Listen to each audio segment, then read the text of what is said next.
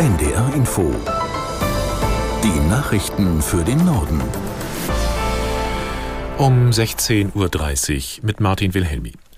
Bundesaußenministerin Baerbock hat in Tel Aviv vor dem Eingreifen anderer Akteure der Region in den Krieg gewarnt. Bevor sie in die libanesische Hauptstadt Beirut weiterreist, hatte sie mit ihrem israelischen Kollegen beraten. Aus Tel Aviv, Julio Segador. Die Hisbollah dürfe nicht den ganzen Libanon in den Konflikt hineinziehen, betont sie nach einem Treffen mit dem israelischen Außenminister Cohen. Und wörtlich, ich warne Iran, ich warne schiitische Milizen im Irak, ich warne die Houthi im Jemen davor zu zündeln und aufs Trittbrett des Terrors zu springen. Dass die Zerschlagung der Hamas das Ziel der Militäraktion im Gazastreifen sein muss, auch daran lässt Baerbock keinen Zweifel. Der Terror der Hamas müsse bekämpft werden, sonst werde es keinen Frieden geben und keine Sicherheit, weder für Israel noch für die Palästinenser. Baerbock machte sich dafür stark, die Hilfslieferungen in den Gazastreifen hineinzulassen, das Leid einer palästinensischen Mutter, die nicht wisse, wo sie Trinkwasser für ihre verdurstenden Kinder findet, bringe keines der verschleppten Kinder zu ihren israelischen Eltern zurück, so die deutsche Außenministerin. Nach Einschätzung der Vereinten Nationen können die ersten Hilfslieferungen für die Menschen im abgeriegelten Gazastreifen morgen von Ägypten aus über den Grenzübergang Rafah gebracht werden. Ein Sprecher von UN-Nothilfe-Koordinator Griffiths erklärte, man sei in intensiven und fortgeschrittenen Verhandlungen mit allen relevanten Seiten. Eine genaue Startzeit für erste Transporte konnte er nicht nennen. Der staatsnahe ägyptische Sender Al-Kahira News hatte berichtet, der Rafah-Grenzübergang werde noch heute öffnen. Es handelt sich um den einzigen nicht von Israel kontrollierten Zugang zum Gazastreifen. Kairo erklärte aber später, dass es mehr Zeit zur Reparatur von Straßen brauche. Bundeskanzler Scholz hat heute mit dem ukrainischen Präsidenten Zelensky telefoniert und zugesichert, die Unterstützung fortzusetzen. Der Krieg Russlands gegen die Ukraine dürfe angesichts der Zuspitzung in Nahost nicht in den Hintergrund geraten. Das haben zuletzt viele Politiker deutlich gemacht. Aus Berlin Kai Clement.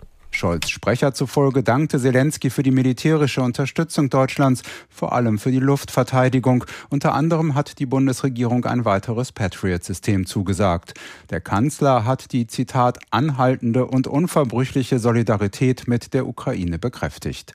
Ende kommender Woche steht ein Gipfel der EU-Staats- und Regierungschefs an. Dabei wird es ebenfalls um Hilfen für die Ukraine gehen.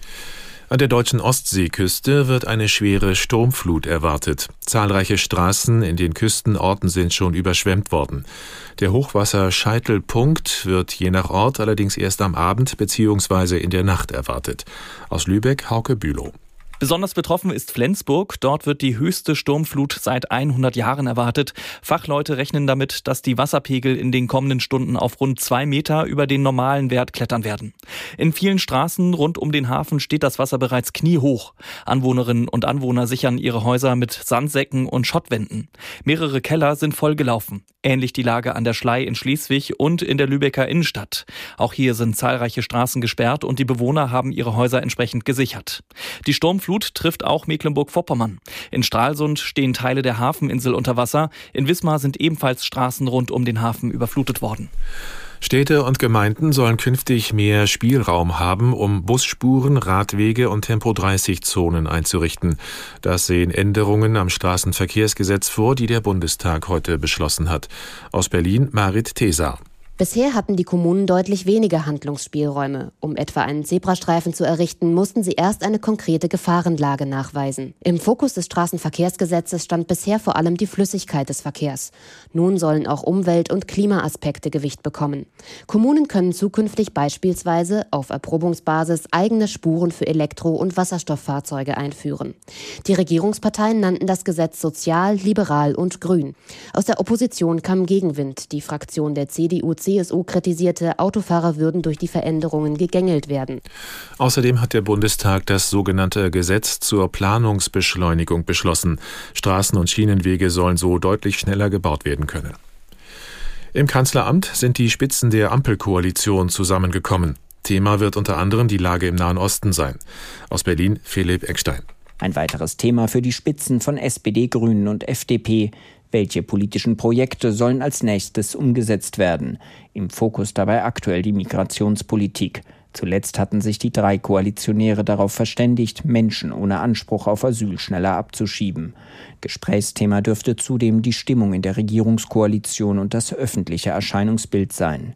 Mit konkreten Beschlüssen wird nicht gerechnet. Das Treffen wird voraussichtlich am Abend enden.